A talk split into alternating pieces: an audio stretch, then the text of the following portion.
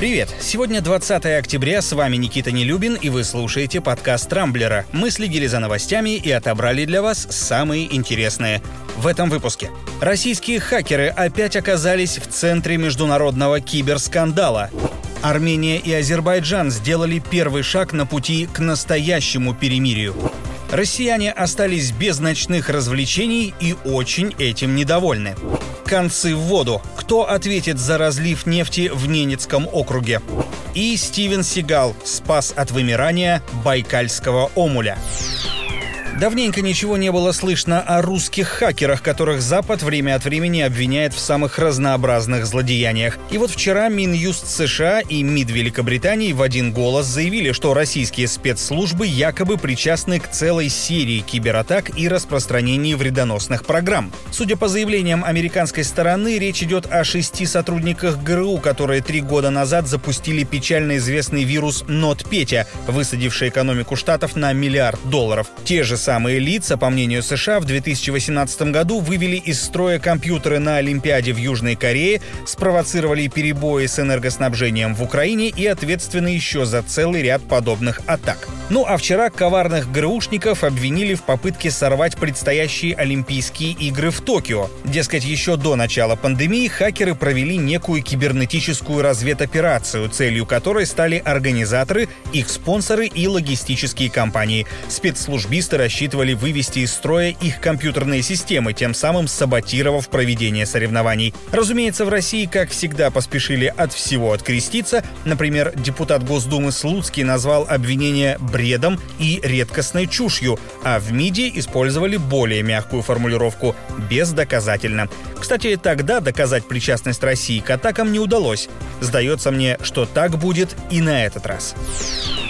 Теперь к событиям в Нагорном Карабахе. Несмотря на объявленное перемирие, там продолжаются активные боевые действия, из-за которых гибнут люди, в том числе гражданские. Однако ситуация вроде как снова сдвинулась с мертвой точки. Вчера президент Азербайджана Ильхам Алиев и премьер-министр Армении Никол Пашинян заявили, что готовы приехать в Москву, провести переговоры, положить конец противостоянию и найти пути урегулирования. Стремление, безусловно, похвальное, но вместе с тем лидеры конфликтующих республик продолжают выдвигать свои требования. Алиев обещает, что Баку приостановит военные действия, то есть не прекратит полностью, если Ереван на предстоящих переговорах будет конструктивен. Пашинян же заявил, что решение карабахского конфликта должно опираться не на капитуляцию, а на компромисс. В противном случае армяне продолжат бороться до конца. Точная дата встречи глав государств пока не назначена.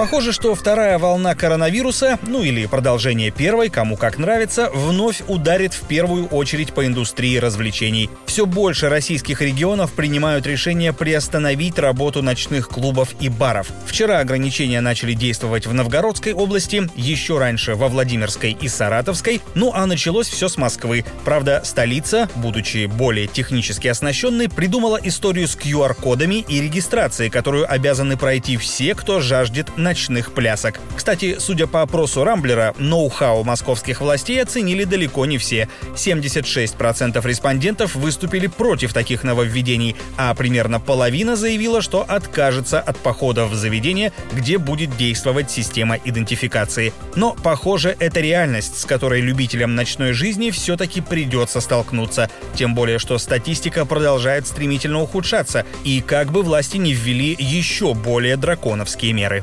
you В Ненецком автономном округе вовсю идут работы по ликвидации разлива нефтепродуктов на Харьягинском месторождении. Напомню, утечку обнаружили три дня назад на недействующем отрезке трубопровода. На почве площадь разлива составила 25 квадратных метров, а на реке Колва появилась радужная пленка. Власти региона традиционно успокаивают. Опасности для населенных пунктов, объектов экономики и сооружений водоснабжения нет. Однако экоактивисты придерживаются другой точки зрения. Они опасаются, что разлив нефтепродуктов опасен для жителей деревень, расположенных вниз по течению Колвы. В районе введен режим чрезвычайной ситуации, а Следственный комитет возбудил уголовное дело о нарушении правил охраны окружающей среды при эксплуатации промышленных объектов. Насколько понимаю, так называемыми крайними могут стать те, кто строил или обслуживал аварийный трубопровод. Но, как показывает практика подобных дел, по цепочке вверх такие расследования, увы, никогда не ведут.